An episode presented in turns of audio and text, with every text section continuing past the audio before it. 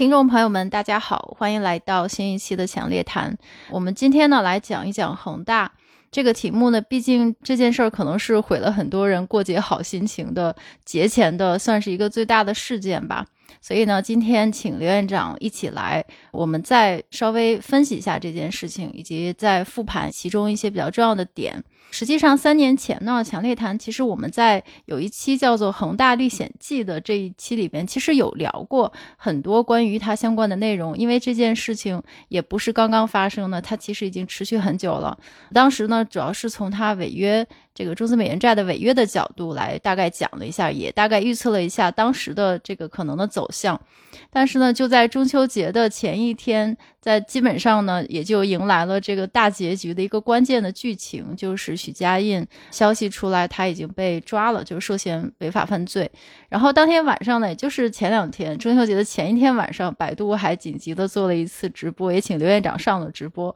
我看了一下，最多的人将近是二十五万人 左右 在看，真的是很多很多人。但是呢，其实大家都很关注，而且我看很多留言，看起来真的让人挺心塞的。所以我觉得很多人过节的心情估计也就被这件事儿毁掉了。所以我们今天呢，再跟刘院长一起分析一下这件事情，然后呢，我们再讲几句那些只有可能终局出现了，大家才听得懂或者真正理解的一些话。所以就是说，这个领悟很痛，但是有些事情如果没有痛的话，可能就永远没有办法领悟。所以呢，我们就来复盘一下这件事情。那首先呢，我先花大概两三分钟的时间，给大家简单的再复盘一下恒大的这件事儿，恒大的危机。然后它整个事件中其实有哪些时间点，大家已经基本上能看到它的这个终局。嗯，其实恒大这件事儿呢，就是它的债务问题，算起来也就是二零二零年。的时候，那个疫情刚开始的时候，那个时候是开始露出水面的，大概到现在也都三年多了。在这三年之间呢，其实是不断恶化的，就是大新闻、小新闻，其实时不时的就会冒出来。那香港这边呢，主要还是看它的股票、港股和中资美元债的市场，那时不时市场也会紧张一下。各大外媒呢，像那些财经媒体啊，Bloomberg、什么华尔街日报等等，他们基本上都有一个恒大的专栏，专门追踪它这件事儿，就跟演电影似的。但是到现在呢，还差一点点儿，就大概就是到了结局了。就是虽然许家印已经被抓，但是他的这个恒大的这个债务重组到底是何去何从？他到底会不会破产？然后以及最重要的就是大家的买到的房子该怎么办？我觉得很多事情还没有结局，还是未知的。所以说呢，就整个三年来，你看他的一些主要的时间点，就整个时间线，我总结了一下，我帮大家贴在这个 show notes 里。但是在播客里面，我就挑几个关键的节点给大家复盘一下，也想请刘院长给大家评论一下。其实最重要的几个关键的节点，我觉得最开始呢，还是二零二零年的八月，就是我们公布了这个 三条红线。这个一公布之后呢，恒大三线全踩。然后我觉得一切都是从这个时候开始的。接下来呢，就是一个月之内呢，就传出了恒大就给广东省政府去写信，就是说要求支持一下这个恒大的这个资产重组。那紧接着呢，就是各种消息就放出来，包括战略投资者不同意啊，或者是这个某些资产重组并购就停止啦等等，然后一些商票逾期啦等等，就慢慢的就开始这些事情就出来了。然后一直到差不多一年时间之后，二零二一年大概也是八月份。就是人民银行和银保监会就约谈恒大的高管，要求他们就是化解债务风险。那这个时候，大家可能也就觉得这个事情已经蛮严重的了，就是最高的这些监管也已经非常重视。那在接下来几个月呢，也就是我们在录那个《恒大历险记》的那个时期，就是二一年的大概最后一个季度，那个时候就是很多暴雷。比如说，某些他旗下的一些公司就是延期兑付啦，然后尤其是恒大的美元债，这个是当年我们录播客还请了伊娃过来，然后给大家聊了聊那几天市场上的情况，就是它的美元债最后还是违约了，然后紧接着汇誉啊、什么标普啊之类的都把它降级啊、违约啊等等，那么海外的市场上的动静这个时候就闹得比较大，那么再接着往下走，又过了大概半年多，到了二二年。三四月份的时候，我们就看到一些，比如说恒大汽车啊，什么恒大物业啊，它就开始停牌。再接着呢，就是整整去年的下半年，就是各种大道消息、小道消息，比如说它的什么山顶豪宅被接管啦，然后各种境外重组方案一个一个出来啦，他又补交了这个年报，然后可以看到这个连续很多年都巨亏啦等等，这个时间其实拖的也挺长，然后一直到就是八月份，就是上个月。应该是就是证监会立案立案调查他这个恒大地产涉嫌违法违规、信息披露方面，然后再接着往下的就紧接着就是恒大在美国申请破产，然后从这个消息完了之后呢，又过了大概一个月，也就是在我们的。中秋节之前一天，然后它的这个恒大股票集体停牌，大家已经预感到 大事不妙。然后当天晚上就，许家印就被采取强制措施了。那么这个就是大概的一些重要的时间点嘛，所以可以看到整个三年来，反正是没有任何好转的情况，一直在往差不多预期的方向在走。所以也想请刘院长先非常简单的，就是您觉得这个形容一下恒大危机，不用一个词儿了吧，就大概几句话形容一下恒大的这次危机，您会怎么评价或总结呢？呃，我总结怎么说呢？就是物极必反吧，也是一个中国的一个基本的一种思维方式。恒大事件应该讲很典型的反映了这么一种。状态或者过程，就像你刚才在描述的这个几个现象，实际上每个节点都体现了这么一种把一个事情做到一个极点，最后反应过来了。嗯，同时呢，我觉得如果刚才小宝说要形容一下，我觉得这是一个特殊时代、一个特殊群体的缩影。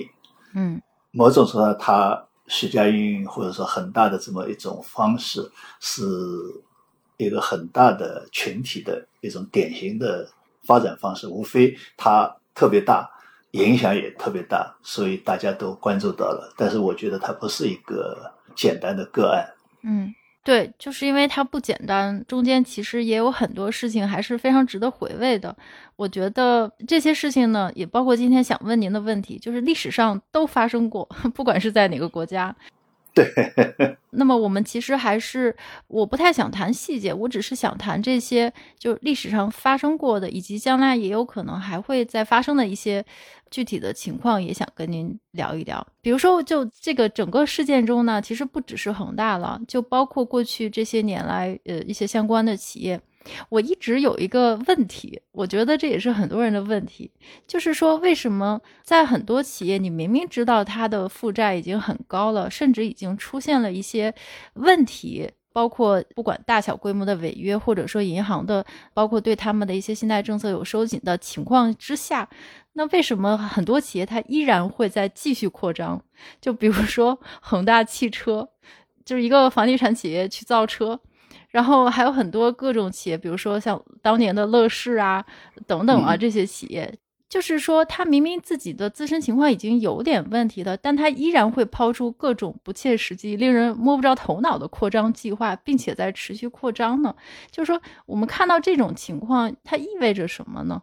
就是很想问问您。这我想大概有这么几种情况吧，因为企业嘛，它要赚赚钱，肯定想要扩张，对吧？一个企业如果老是在原来的规模里面兜圈子，那基本上只能说过小日子，不会有什么大的发展。所以，一个企业、一个企业家考虑呃扩张，我觉得确实是比较正常的。但是，就像小宝刚才讲到的，就我们碰到这么多这类企业，他们到底是怎么回事？所以我们不能简单的去理解一个企业说要扩张、要去投资，甚至于就是说所谓综合经营吧。呃，多元化经营，我们要经常造好多新名词，对吧？综合化经营了，呃，多元化了，反正这一类的。那这里面呢，我觉得有一种是，确实是扩张冲动，比较贬义的叫扩张冲动，褒义的那就是积极发展。扩张冲动这是最基本的一个方面。但是呢，就按照这些企业的情况来讲，如果说我们从它表面来看，它后面的呢，我觉得有。我们好多企业有两个方面的，一个实际上是什么？实际上它是没有方向，嗯，但是呢，它如果没有方向，又不能够让人家感到它在继续向前发展，他会觉得自己会落伍，或者说他看着眼看着周围的企业或者说原来和他差不多的企业都在向前发展，他还没有一个新的方向，他也着急。这个时候呢，这类企业呢，他就会因为没方向去乱找方向，嗯，啪啪啪啪就乱投资，这是一种情况。那么这个当中当然也有可能，比如说地方政府的一些鼓励或者说压力。比如说，哎，你看人家都上市了，你也要上市啊？那上市怎么办？那就要想办法哦，并购啊，新投资项目啊，然后有理由去高估值，然后募资，对吧？像这些都是这种原因。实际上它是没有方向，但是呢，为了表示有方向，所以我要做这些。再一种情况，实际上是什么呢？就是说，希望新的投资首先能够掩盖前面投资的失败。嗯。嗯，也就是说，我当下经营已经很困难了，但是我如果说就我自己目前这个盘子，我已经没办法盘活了，嗯，那怎么办？你也可以说他是企业家精神，他就敢于冒险，我干脆搞一个大的。耶伦说的，对吧？原来一个项目，我原来无非就是两个亿的一个规模，但是我现在搞一个十个亿的规模，一下子搞下去，怎么也能够把原来两个亿首先给掩盖掉。但如果说搞得好，我还能把它赚回来，赌一把。对，不仅新的项目本身赚钱，而且呢，还能够把老的失败的东西全部覆盖掉。赌是一样的，嗯，对，就是赌。所以，可能我们很多企业，特别是这些大企业、著名的企业，后来搞的一系列的眼花缭乱的这些，我认为更多的是这种情况。对，就是有很多你真的是摸不着头脑，比如说恒大造车，然后乐视当年，乐视虽然也是造车，但是别忘了它之前是干嘛的，就是很多很多这样的企业，就是你觉得这些东西，你可能平常你就当笑话看，但是你又看到一个这么大的企业在做这件事儿，它同时又高负债，对，而且你看它的时间点，它肯定是前面本身已经有负面的东西了。嗯，然后呢，在这个点上，他又找了一个最新的概念，嗯，去砸下去，嗯，而且喊的这个规模，往往比人家专业在做的还要大。你包括恒大造车，他一下子要砸，呃，我一下子记不起，当时说是几百亿、两百亿还多少了嗯嗯，一下子就要砸下去，对吧？嗯，那么包括他之前的砸到这个扶贫的，嗯，对，砸到球队的，都是在这个足球扶贫什么。资产管理，嗯，对，呃，对，这些都是在当时是最新鲜的话题，就追热点的能力太强了。对，嗯，所以说往往是出现这种情况，如果你觉得很奇怪，它一定是很奇怪，它一定是不正常的。所以不要觉得它是真的是一家优秀企业在扩张。就我为什么问这个问题呢？其实这种行为实际上它并不是说我们国家才有，或者说我们的房地产企业才有。呃，对。我想起一件事儿，就是九七年亚洲金融危机的时候，我之前的一位领导，就是东南亚某个国家的一个大银行的领导，他曾经给我讲过一个故事，就是他当年刚到这家银行来工作的时候面试的故事。他来面试的时候是在一个最糟的时候，是在一九九八年。九八年那个时候是泰国银行业大概。平均不良率是百分之四十多，百分之四十多的不良，而且还是银行的平均不良率，所以应该是个最糟糕的时刻了。他又来面试，他面试的是风险部，那个时候叫什么部啊？授信部啊之类的，风险部之类的。他到会议室里，然后呢就来面试他的那个领导，然后呢就给他拿出一张图来挂在这个墙上。这个图呢是一个企业的组织架构图，好像是。然后呢，那领导就问他：“听说你是学工程的，你帮我总结一下这张图，你帮我看看这个企业它到底是干嘛的。”然后他以为是面试题呢，然后他就仔细的看那张图。然后他发现，其实这个是一个巨型的企业组织架构图，就说错综复杂，基本上这个集团下属的子公司是基本上是遍布全球，遍布各行各业，就是特别复杂。他觉得，哎呀，怎么比我学的这个工程图还要复杂呢？就是各种什么子公司啦、附属公司啦、什么海外虚实实体啦，然后各种各样的行业错综复杂。然后他研究了半天，他还是不知道这企业到底是干嘛的。后来就是那个面试的人就问他：“你看明白了吗？”他说：“我我看不明白，看来就是做银行好难呐。我是不是面试没过？我还是回去做工程吧。”他后来才知道，其实这不也不是面试题，他这个 风险部其实就是想让他帮帮忙。就是说他们实在是看不懂。他万一这个学工程的，他是学理科的，学什么 engineer 的，然后万一他看得懂呢？其实让他帮忙看看。就他给我讲这么一个故事，我觉得太有意思了。然后他最后就跟我说，其实这个是当年全行的最大的一批集团贷款。就那个时候让他看的时候，已经基本上全都违约了。就是他们是在试图重组，就是重组的时候才发现这个，就是拎起来这个线头，就这么一家企业，慢慢的就扯出这么一个巨型的怪物。他的这种企业的投资扩张，真的是你根本就想不到。而且很多资产都还是自己给自己担保啊，自己给自己承诺，反正就是非常非常的复杂。最后就是总结呢，这个企业扩张的时点，基本上也就是在它已经是主业已经有巨大的问题的时候，它其实好像也是一家房地产公司。就基本上是一样的，最后就是靠扩张，然后靠这家银行先借贷，然后在另外一家银行就是同样的重复抵押等等等等各种方法，然后把自己变得特别大，然后呢就是大而不倒。所以我就想起来这么一个故事，我就觉得不管是在什么周期，我不知道以后还会不会发生啊，但是我觉得在应该还会对，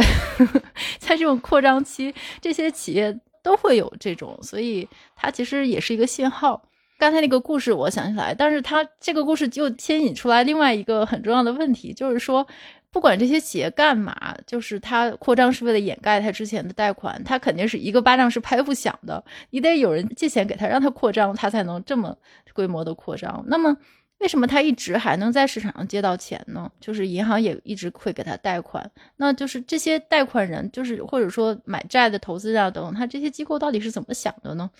您觉得为什么他还一直能借到钱？我想也是几个方面的原因吧。一个当然就是说，这个公司很能够公关，很能够讲故事。那么我们也可以从另外一个角度讲，就是信息的披露是不实的，或者说他的信息披露很有技巧，那么迷惑了市场。特别是刚才讲了，他一般来说新的扩张都是有新的故事。而且呢，是当时资本市场也好，或者说经济上面也好，都是最新的概念才能够去做的。所以这个当中，好比说他在香港买下了杨受成的这个英皇下面的一个媒体公司，对吧？嗯。然后改成健康，所以他当时是那个时候是最时髦的一个课题，热的概念。对啊，首先他买下了一个香港的媒体，然后改成健康概念。那么股价就上去了，但是我不知道杨受成是怎么想的，但我也看了，杨受成实际上很聪明。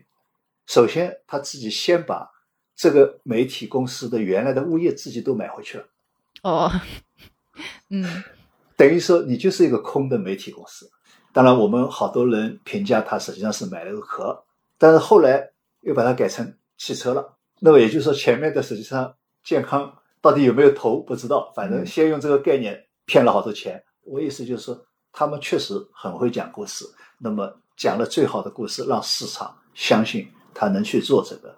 当然，他也是以他之前曾经的成功为基础的。那么人家觉得，哎，你可能有这个好处。这个是我想是一方面。第二方面呢，你刚才也问到了，就是说这些投资人是怎么想的？我相信投资人呢，就是一个当然是被迷惑是一方面，还有一个呢，大家都在想。至少我面对的这一块应该是没问题的。嗯，呃，这里面啊，就是你刚才讲到这个泰国的这个故事，实际上我前段时间这两年我有的文章里面我也讲到，我们银行现在碰到的一个问题，就是现代的企业的集团公司和以前的所谓集团公司已经大不一样了。就像你刚才描写的泰国的这家公司一样，它不仅是庞大，分公司多。关键就是分公司下面是我们讲有子公司、孙公司、曾孙公司，对，一层一层。然后呢，下面互相之间还有近亲结婚的乱七八糟的一大堆，对。所以这个首先是非常复杂。第二个呢，在一个集团内部，它不仅是呢刚才讲的规模大、家数多、布局广，全世界都有，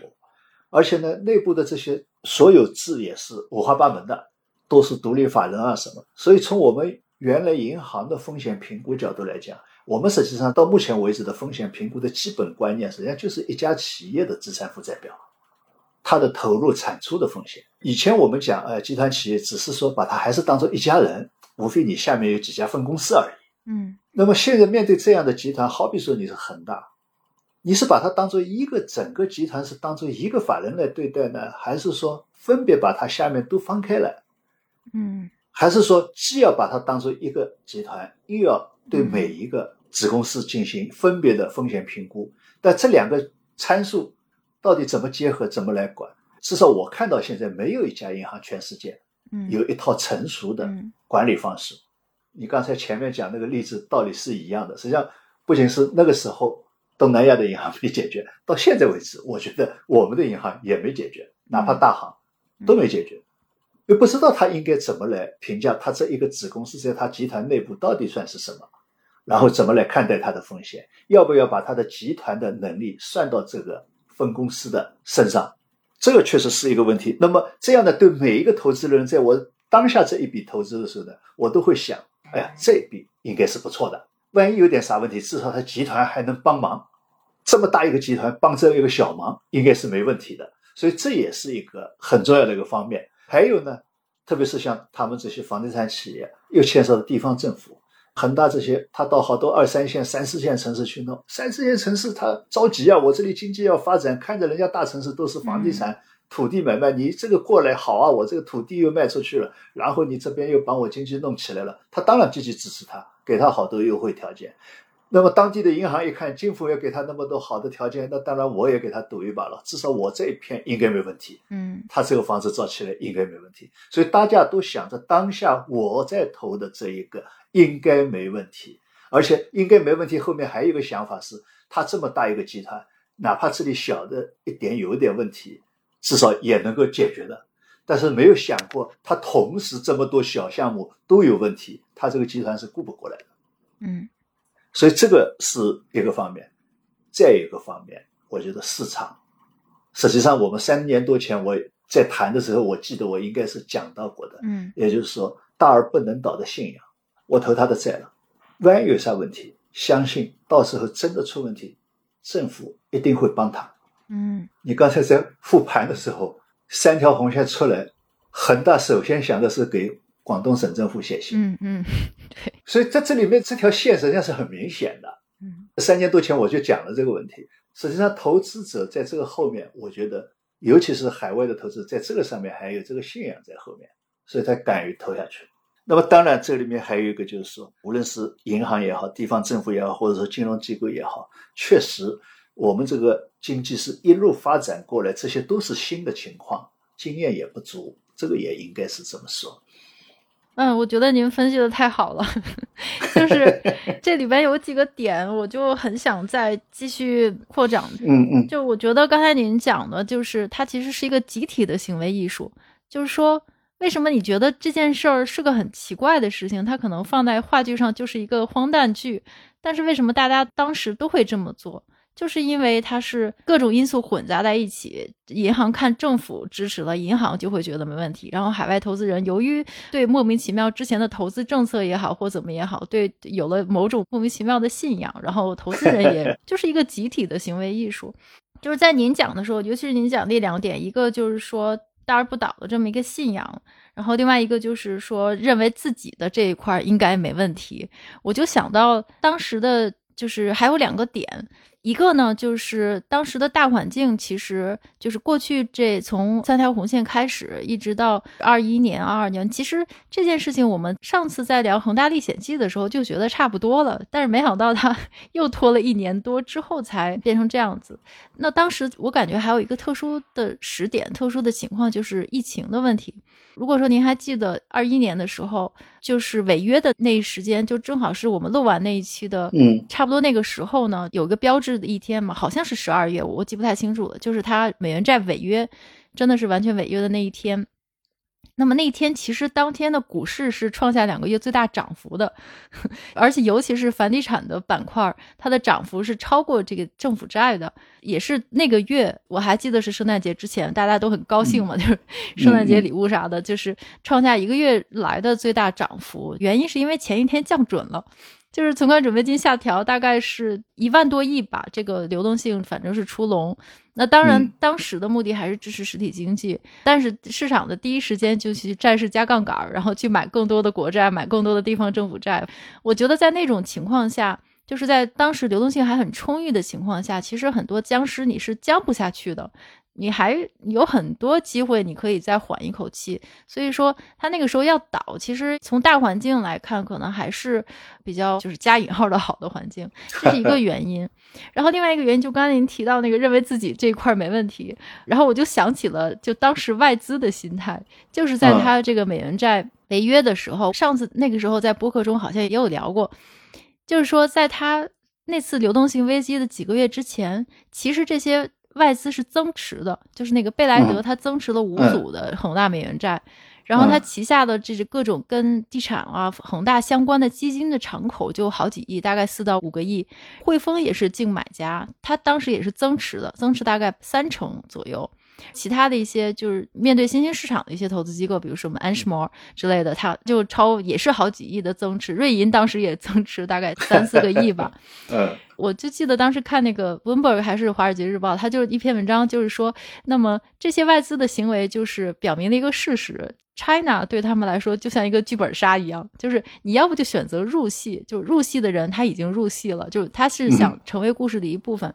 当时选择继续增持的，比如说当时瑞信给他的投资者的信中，它里边就有写，就是说我们继续持有恒大，是因为这个时候退出头寸的话，就意味着我们会放弃了一种未来的可能性。就这种可能性，第一是恒大活过来了，然后第二呢是政府大规模的救助。第三是中国的政策发生大规模的调整，就是如果我们这个时候退出，那就是这些机会就没办法 得到了，是一个机会成本。所以说，商人都是在赌，对，谁都是在赌，别管他是外资还是内资，什么投行还是土财主，都是一样的。对，嗯，那么这样的就引出来另外一个问题。对，刚才您提到了，就是这些企业家啊，还有地方政府啊，还有银行啊等等，大家是一个千丝万缕的，就是大家互相看着对方的这么一个关系，就像在一个牌桌上的玩家一样。因为这里面还稍微有点不一样，你比如说你刚才讲的这些汇丰啊、贝莱德啊，对吧？嗯，他们是在赌整个中国的政府的政策。中国市场的政策的调整，因为他们投的是债券嘛，直接融资市场投的这些东西，所以他是赌的那个。那实际上我刚才讲的，我们好多，比如说地方政府，尤其是当地的这个基层行，他往往看的什么？就我这个项目应该是没问题的，尤其是当地的银行，你看这个土地我已经抵押了，嗯，或者说这个再造项目我在抵押了。他是往往是从这个角度来看的，但是实际上相对来说，他就不如那几个赌性大，就是他没有看过你这个三四线城市，如果万一这个房地产不行了，你你抵押的东西有没有用？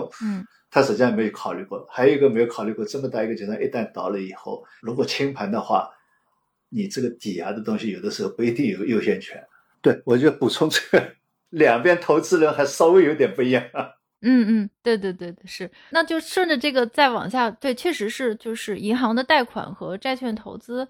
本来银行贷款跟债券就是两码事儿，反正我觉得国内企业家经常把这两件事看成一件事儿，反正都是别人给我的钱，反正就都是我自己的钱，不管是银行借来的还是发债发来的，但是就像您一直说的，这是两类资产，其实它们的很多特性都是不一样的，不管是流动性啊还是怎么样。然后我就想很想跟您聊一下，就是我们中国民营企业家的一些行为，在我们看起来可能比较奇怪的一些行为。但我说的我们是指，可能之前是在海外有过工作经验，然后看过其他国家的一些历史，或者是对这些金融史感兴趣的。就是如果说大家对过去的历史，或者说其他市场上发生过的事情有所研究的话。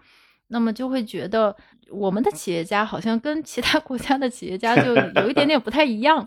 比如说我们上次录播课的时候，我还记得中间前言好像有句话是您说的吧，还是伊娃说的，我忘了。有个故事，就是说内地的老板和香港的老板有两个老板同时经历了濒临破产，然后香港老板由于某种原因得救了，可能是银行给他续了贷，或者说被某个人出手相救。之后呢，他就会感谢上帝，然后以后永远的小心翼翼，然后就觉得这件事情是他的血的教训，他就一辈子会记得这件事儿。但是内地老板如果说得救了的话，不管是地方政府救助啊，还是银行续贷啊等等，他就会觉得啊，我又赢了。就是学的是自己的胜利，死里逃生，我好厉害啊！那我下次继续。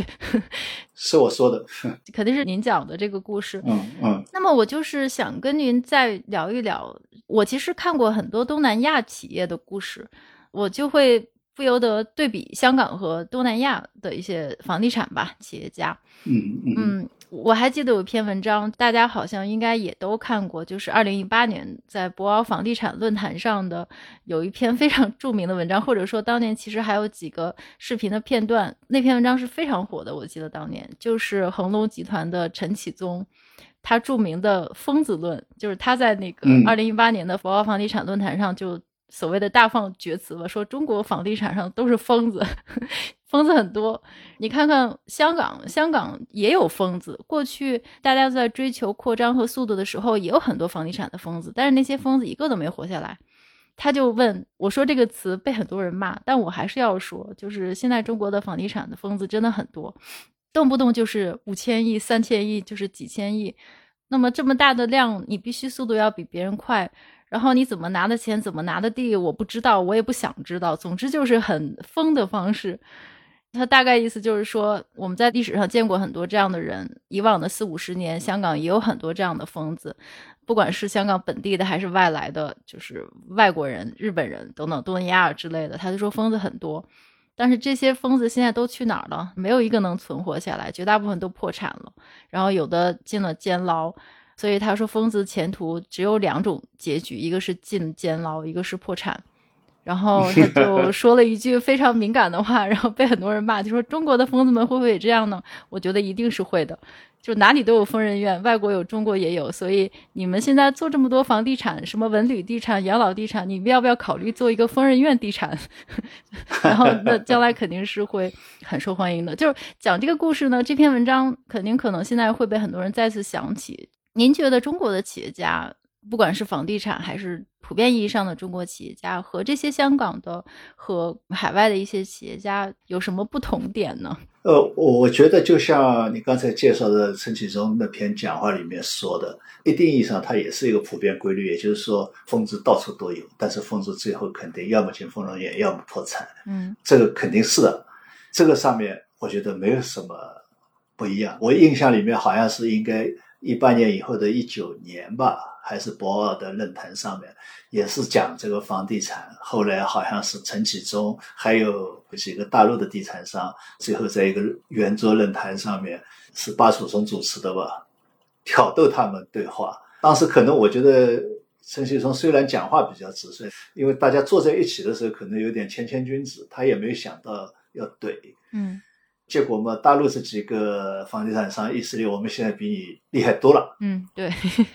啊，我们现在规模都超过你们了。原来我讲的四大家族，我们都已经超过了。嗯，规模上肯定都超过了，不仅超过了，而且还到香港。因为记得那年是啊，中国海外在香港好像是这个南区那边是拍了这个帝王了。嗯，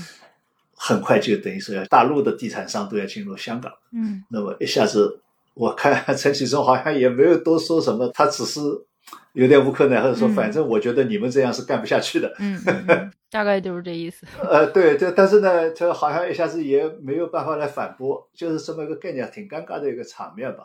我想这个里面就是一个，这是一个正常的，最关键的应该是陈启宗是经历了那个疯子疯掉和最后他自己走向理性的阶段。嗯。他实际上是经历这个的，也就是说，香港这些房地产公司当初当陈启宗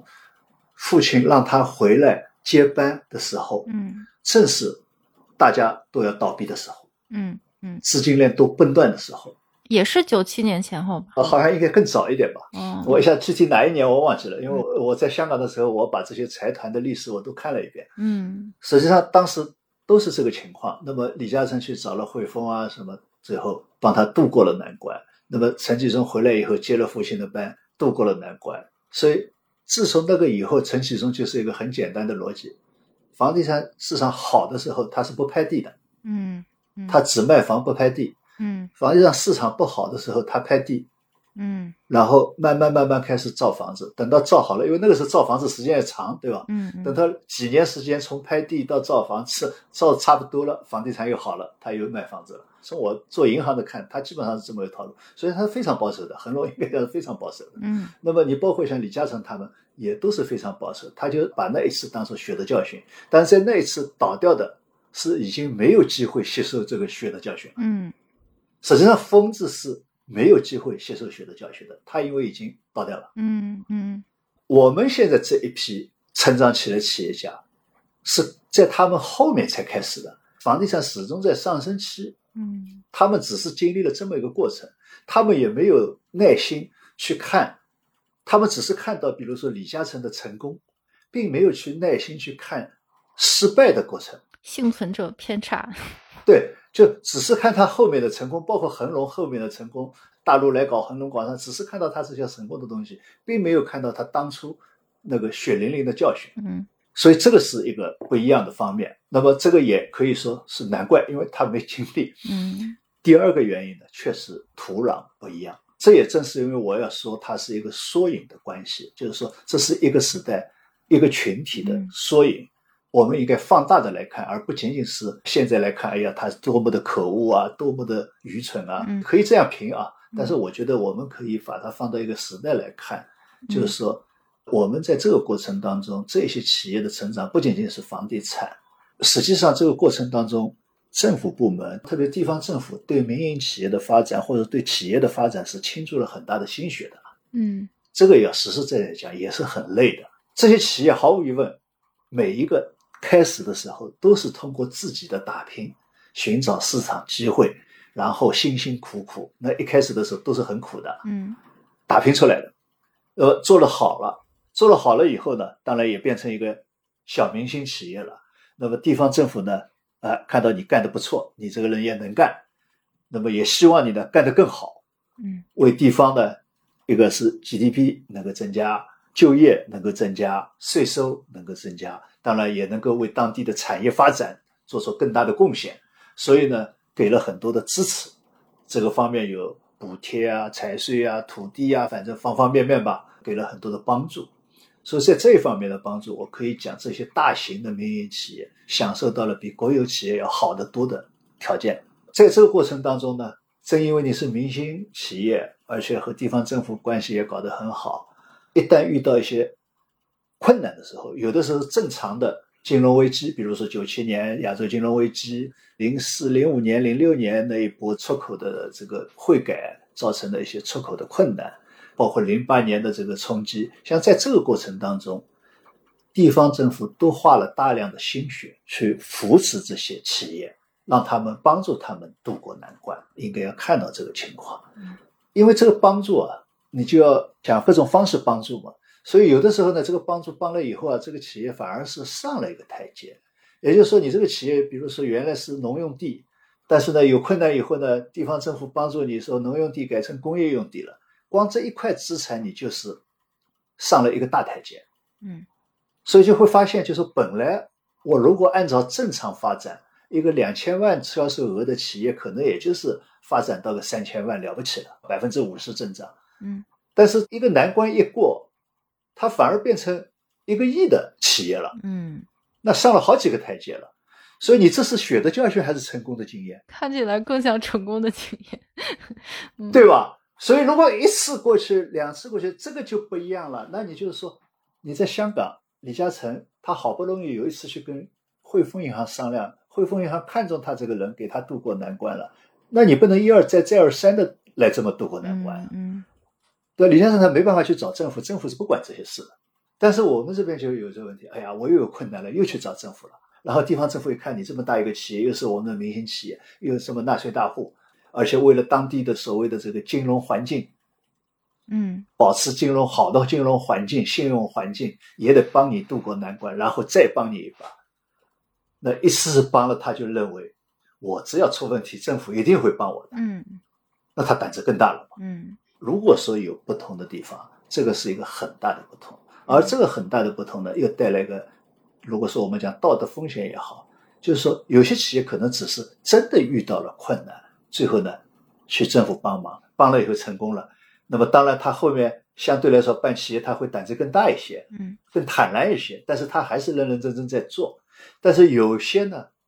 就前面讲到的，比如说他在掩盖问题的时候，他会更加去借助于政府的力量，他觉得政府反正我这个怎么造，政府都会帮我的。嗯而且呢，尤其是什么？因为有的时候政府帮的时候，他也要看。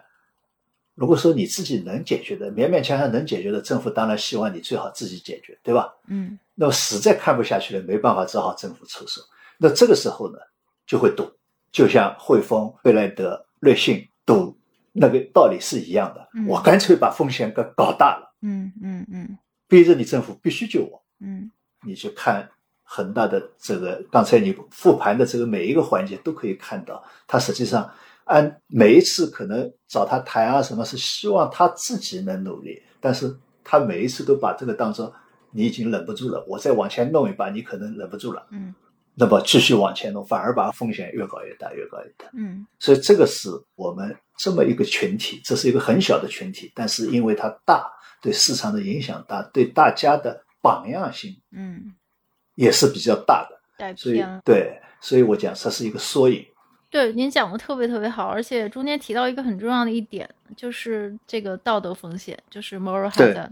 为什么这件事情？这不是说对比西方和中国的经济没有任何对比的意思，只不过说为什么就是在西方的这些市场上，大家都非常重视这一点。如果还记得零八年次贷危机的时候，就当时救了一下贝尔斯通，就救了一下这些投行们，就整个是市场翻天了，就政治也翻天，就是因为这个 moral hazard 这条红线你们跨过了。对，对，我觉得这个其实也是跟我们上一期跟您讨论过的，就是自由市场的一个理念是相关的。弗里德曼，实际上这个不一定是正常吧，但是在这个理念之下呢，就是所谓的这些做的不好的这些人呢、事啊，或者是企业呢，它是一个阶段。那么这个阶段你必须要让它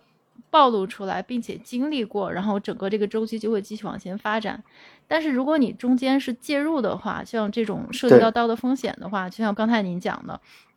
这反而变成自己一个本事了，而这个本事跟你自己做企业做的业务和自己的真实该做的事情完全没有任何关系。那么这种 moral hazard 就会把整个恢复的市场修正自己的过程拖慢。就如果你介入的越多，它就会拖得越慢，最后反而这个市场回不过来了，就越变越扭曲。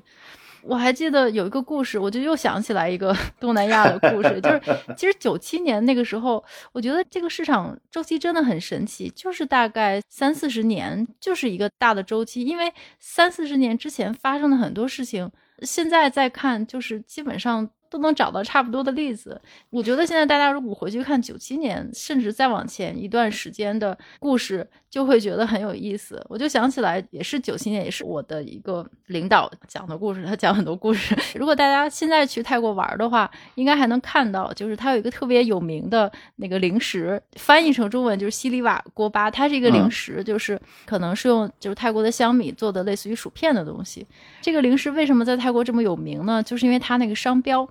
就是那个零食的包装袋上有一个创始人他自己设计的商标，就这个商标呢，就是一个圆圆的黄色的浮在空中的热气球，然后呢，嗯。这个热气球上面有一个币，币呢就是泰铢的货币符号，然后这个气球下面拴着一沓钞票，钞票上印着三个小字母 IMF，就是国际货币基金组织。就是代表国际货币基金组织。嗯对我回头把这张图贴到 show notes 让大家看一下，特有意思。然后呢，这个钞票下面还有一行数字，就是二五四零。二五四零是泰国的佛历，它换算过来就是一九九七年。对，嗯所以它整个这个商标设计呢，就是九七年就是泰铢崩溃的那一年嘛，就是九七年亚洲金融危机，整个泰国经济就从四小龙变成了四小虫的那一年。就这个标志呢，就是这个创始人设计的，他就是让大家永远记住九七年，就是国际货币基金组织救助泰铢崩溃的这么一天，大家永远要记住，人民永远不要忘记。然后这个标志的设计者呢，就是这个品牌的创始人，他当年也是一个房地产商和这个基金经理吧，就是当年做的生意是非常大的。也是那种香车宝马日进斗金，风光无限。但是他四十多岁的时候，就在那一天，就整个几十亿的身家一夜之间就全都没了，完全是破产了。之后呢，他就把这个当成他永远的教训。他后来创立了自己的食品的品牌，就是从上街卖三明治开始，然后后面就慢慢的自己发展起来。现在做了很多什么连锁咖啡店呐、餐饮啊等等，算是又起来了吧。但是他这个标志就是印在他所有的产品的包装上。我就是讲这个故事，也就是说，可能像这些国家，我觉得包括香港在内，在没有这种 moral hazard 的情况下。这个就会成为一个教训，然后呢会被这个企业的代际传承下来，直到现在，泰国的企业还是非常的小心谨慎的。然后包括这些银行，就刚才您提到了，就是当年那个我讲的那个八爪鱼一样的那个巨大的企业，当年就是没能解决那个方案。但是就是因为那件事儿，或者说类似的那些案子，然后那家银行呢就发展出来了自己的风险管理体系，叫做 Integrated Risk Management。他们从那以后就说，看只要是稍微上一点规模的企业，它所用的这个风险评价指标是把所有的东西都集中起来的。这个就不细讲，就是说技术性的，对对，它就是比较偏技术性，叫做集中风险管理。所以他们的所有风险部门叫做集中风险管理部门，就不叫做风险管理部门，这还是挺有意思的。像刚才您说的，我觉得这可能只是我们经历的一个阶段。我觉得现在的方向，就政府也在尽量减少这个道德风险的干涉的领域，就是无论如何还是能够看到的，就是为什么到现在还没有四万亿。就为什么到现在让这个经济还是大家这么着急？好像政府也没，我觉得就是因为这个，就是你要尽量的让整件事情变得越自然越好。对，这个就像上次我们讲到这个央行道理是一样的。你如果说央行对经济太敏感，动不动就要调节，动不动就要调节，那么整个市场就会把你央行当做对手方来看待。对，那么你如果说政府是。也是这样的话呢，那市场也会把你政府当对手方来看待。那么就像你前面描写，我刚才讲贝莱德啊、汇丰啊 买这个恒大道理是一样的，他们实际上是在赌这件事情，对吧？嗯，并没有在看恒大自身到底是好和不好。嗯，那下面紧接着就有一个问题了，如果说我们这一次这一把政府完全不管。就完全不让任何道德 风险发生的话，就是在救助的这个阶段。那么您觉得后面的解决方案是什么呢？市场它自己能化解吗？我觉得吧，就是说我们按这个自由市场派的理论角度来讲，那市场是一定能解决的，无非就是你这个时间问题。一个是时间，一个是你这个企业趴下的程度问题，或者说你趴下以后对整个市场影响的深度问题。极端的就是市场最后会修补的嘛。但是这个话讲起来是影响到多少人，影响到多少时间就说不准了，搞得不好影响一代人，那也讲不清楚。但是我觉得就是说，是在于说政府去怎么介入，这是很重要的。我想前一段时间也很明确的，就是说有的事情可以救企业，但不用救人。嗯，我稳这个行业，但不等于去救某个企业。嗯，那么在某个企业的处置过程当中。怎么使得市场各个主体不要互相踩踏？那么使得剩余的资产能够实现价值最大化？那么使得每一个香港叫持份者或投资人都能够减少损失？因为你不可能说没损失嘛。实际上，汇丰他们、贝莱德他们无非是希望你政府拿钱，他们不损失而已。但是我觉得就是说，你是一个持份者，你要接受损失，但是无非就是希望整个市场大家的损失总体上。能够最小化，那么这个时候呢，可能是需要政府适当的进行一些干预，来稳定大家的信心，那么让市场更平稳一些，让损失更小一些，这个我觉得是可以的，也可以防止相对来说来防止道德风险的产生。对，所以说您觉得政府还是会做出一些动作的？对，我想这是强制措施，也是一个动作吧。嗯。后面的一些，比如说保交楼啊之类的，我觉得，哎呀，就整件事情中最可怜的还是那些全款付了买房，但是现在你也不知道会发生什么事情的情况。就那天看您的直播，有好多人都在下面留言，确实是自己可能全部的积蓄都放在里面了。这个其实也又引出来一个问题，就是说，因为有人也说，现在这种不管是什么原因造成的，不管是烂尾也好，保交楼的问题也好，就是可能是还是跟预售房的这个制度有关。那么这个制度呢，其实它肯定不是市场自己形成的吧？从这个制度最一开始还是。从其他地方学来的，或者等等，不管这个制度是怎么样，它当初是有一些顶层设计的。我也想问问您，这个预售房的制度，您觉得整个现在的房地产市场的问题和它的关系到底有多大呢？就是说如果说我们从这个地方入手的话，它能解决什么问题呢？或者是它真的是一个最大的问题原因所在吗？应该这样讲，就是说商品销售有预售，这个一直有。我们有有赊销，也有预售，呃，预付款，这个都有。但是呢，因为牵涉房子这个问题就大了。首先，它的建设周期长；第二个，它的价值高。那你如果像这种全款的预售，你不能绝对说不可以啊，作为一种市场行为，买卖双方愿意，那当然也没关系，对吧？但是确实，它这个影响不一样。对一家人家这么一笔投资，这个确实影响太大了。而且这个投资本身只是因为自己要住，所以最后说损失了。这个和一般的去买一个家具啊，虽然贵一点，或者说我去投资啊，这是不一样的。所以我想这个应该要区别对待，而且呢，确实应该要建立一套相对比较好的制度。从个人角度是一方面，还有一个从社会面的角度，一旦这个面很大。我们实际上这些年等于说新房的销售、一手房的销售都变成了预售，嗯，或者说惯例吧。一旦变成惯例以后，那你这个影响面就很大了，因为你每年有那么多的新房要销售，都是这样的一种预售方法，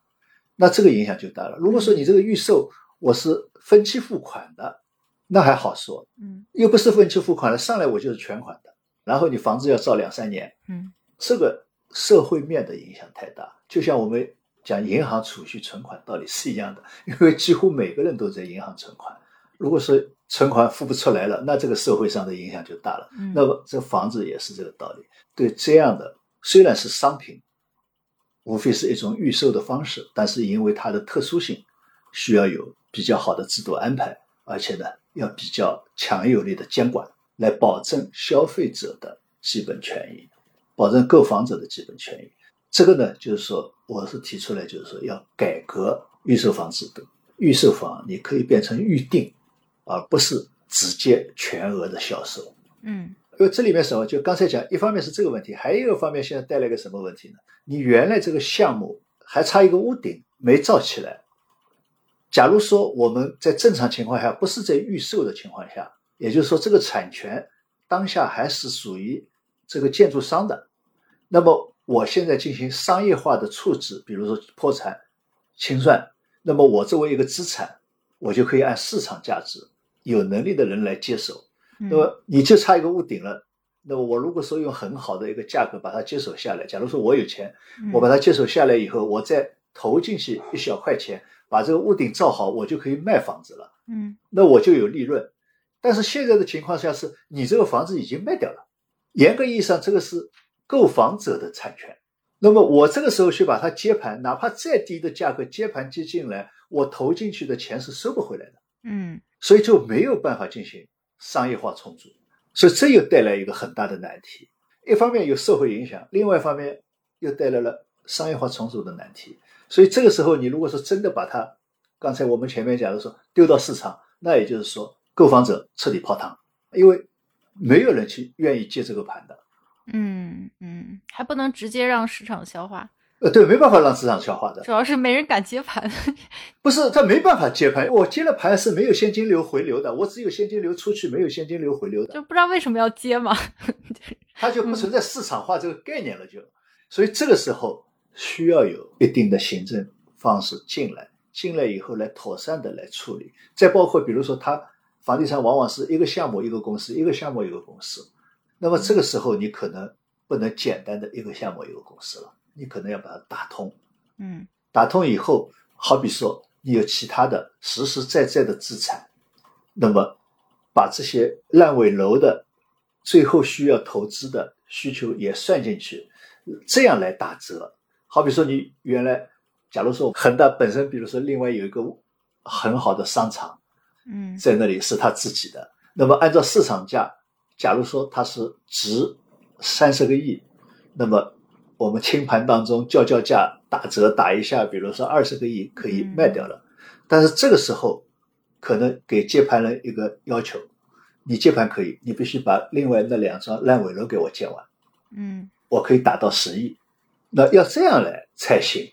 否则的话，你那边嘛二十亿就卖掉了，嗯，但是这烂尾楼还是解决不了。的。这个我只是随便举一个例子啊，嗯就是说嗯它是需要是这样一种通盘的来考虑。那这个当然有个博弈，好比说原来是质押或抵押了那个商业楼的金融机构啊，或者说那一组债权人他不愿意。他就觉得我应该把这个债权应该是就我们这一堆债权人的债分，嗯嗯那就没办法了。对，要有个先后顺序，先保证买房人东西到位。对，所以这个里面就到位，就是说，那这个时候可能一定意义上你要想办法要打破所谓的一个项目一个单个的来考虑的问题。那么嗯当然这里面还有一些法律的问题要去解决，那这个最后才能够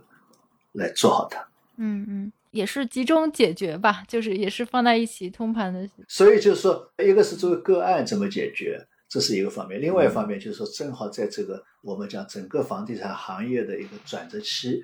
我觉得现在首先应该解决的是预售房制度。嗯你别再产生新的这种预售房了。嗯这样呢，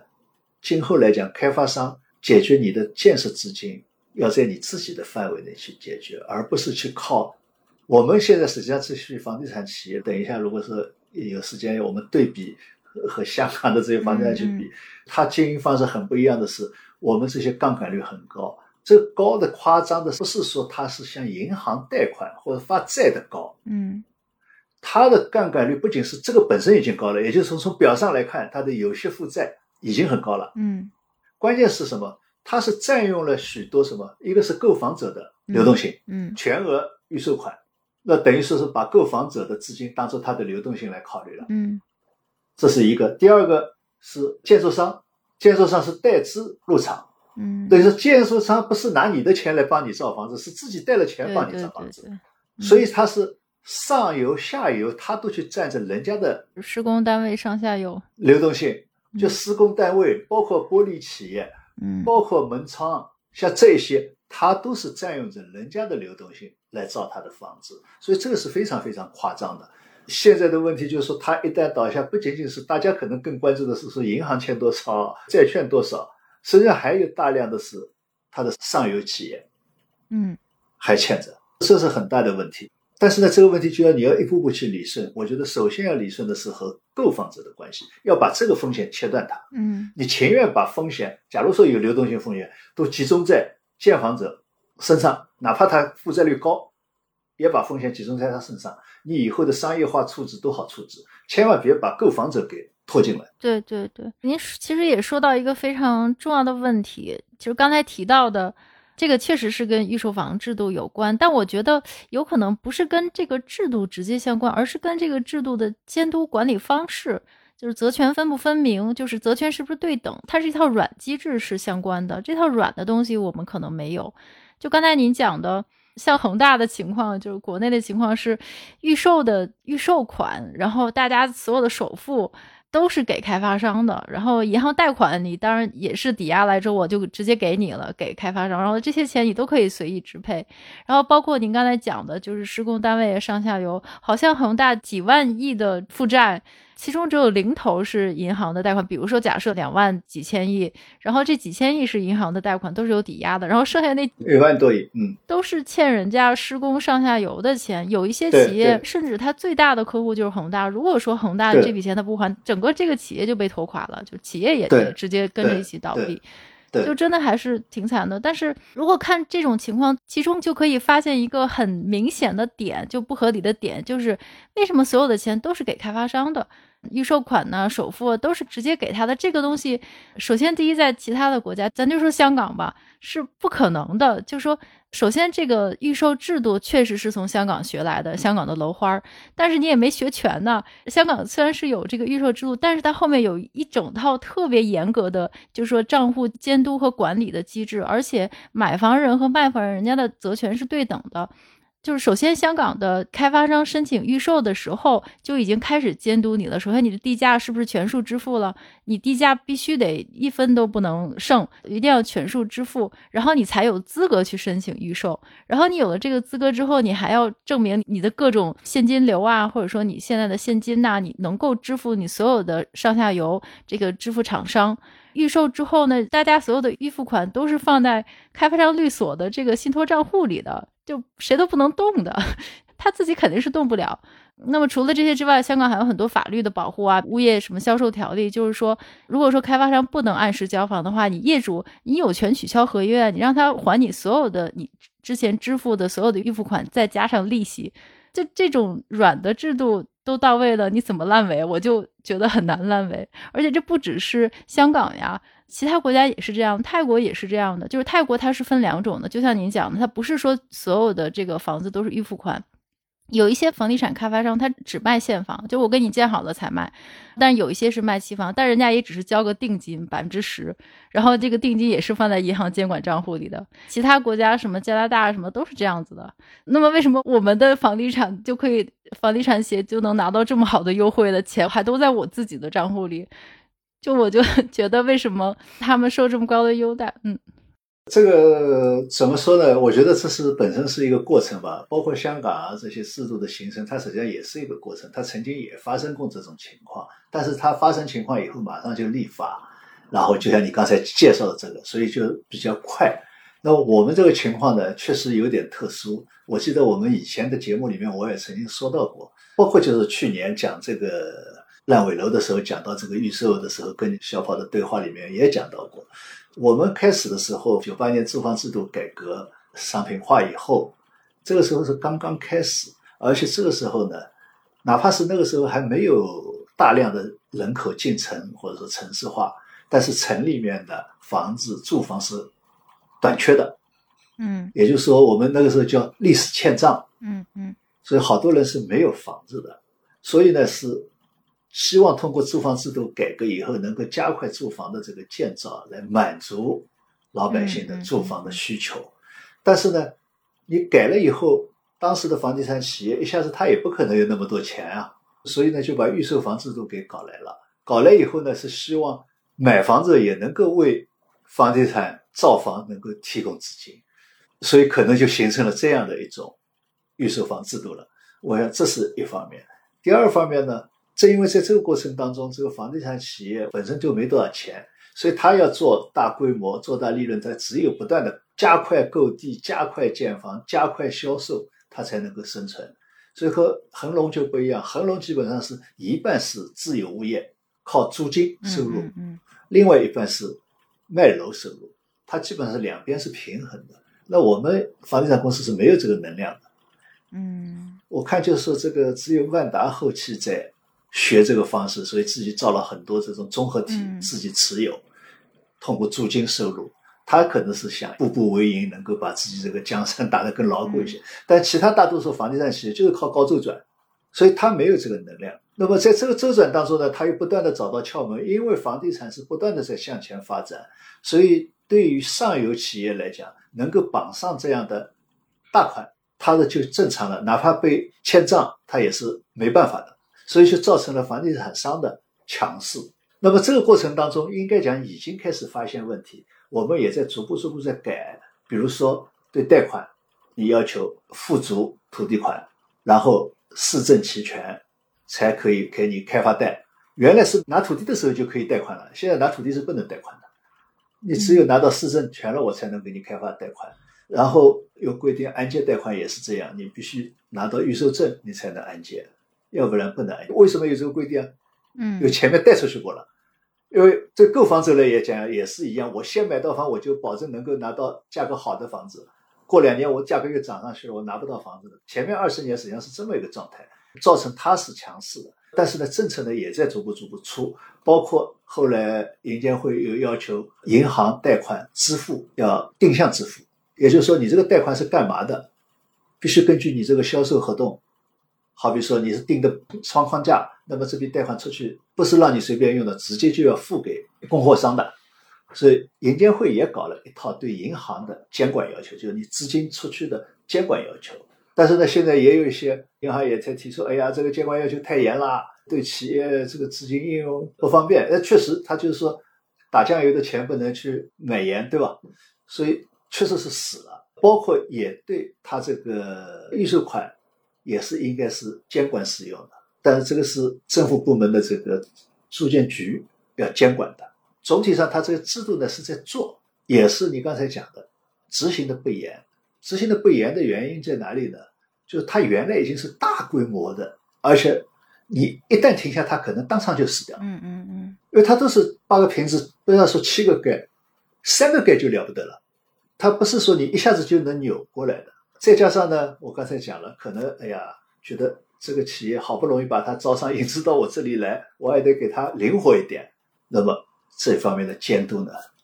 就不太那个。往往有些企业，特别像恒大这种，几乎是你这边购房款一进账，马上就提走了，嗯，就到其他项目去，他就其他项目去，先比如土地款交百分之多少，先交一下，等于说一个项目又开始干起来了。如果这边的开发贷下去，他可能又转到其他地方又一块地，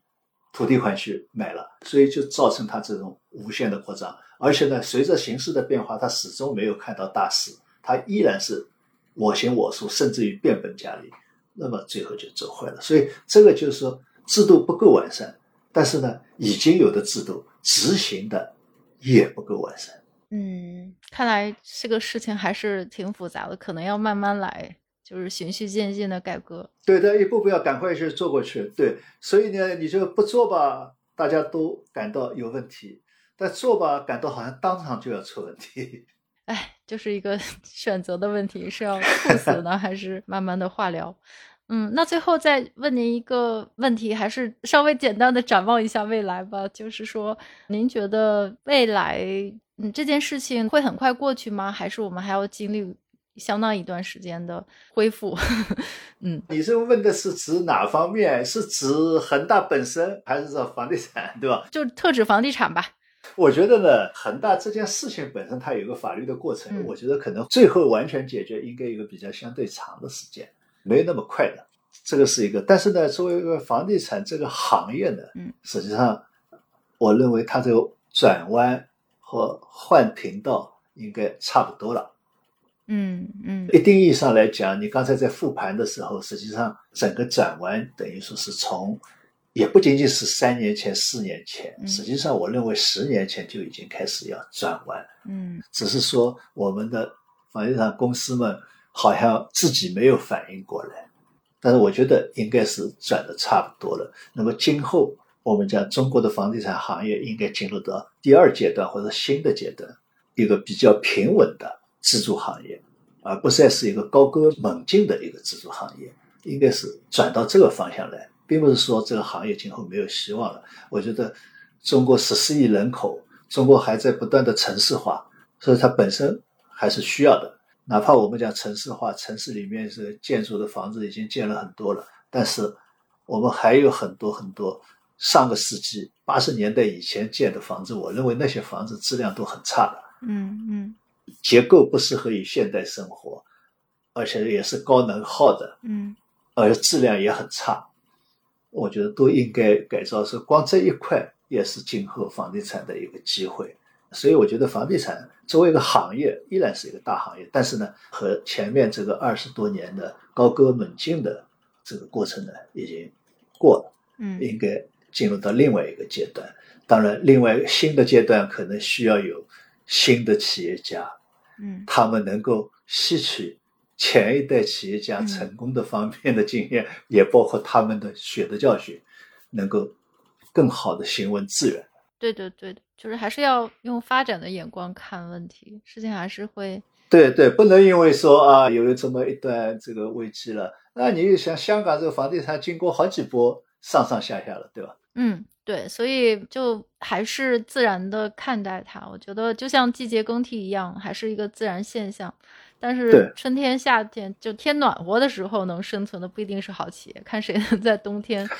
存活吧。而且 我觉得现在这个情况可以说是房地产行业的黄金时代已经过去了。可能对那些房地产开发商不是什么好事，但是对整个经济来说应该是个好事。大家至少我们可以更加稳健的来发展。好啊，那今天非常感谢刘院长跟我们在一起分析恒大这件事情。得，谢谢小跑。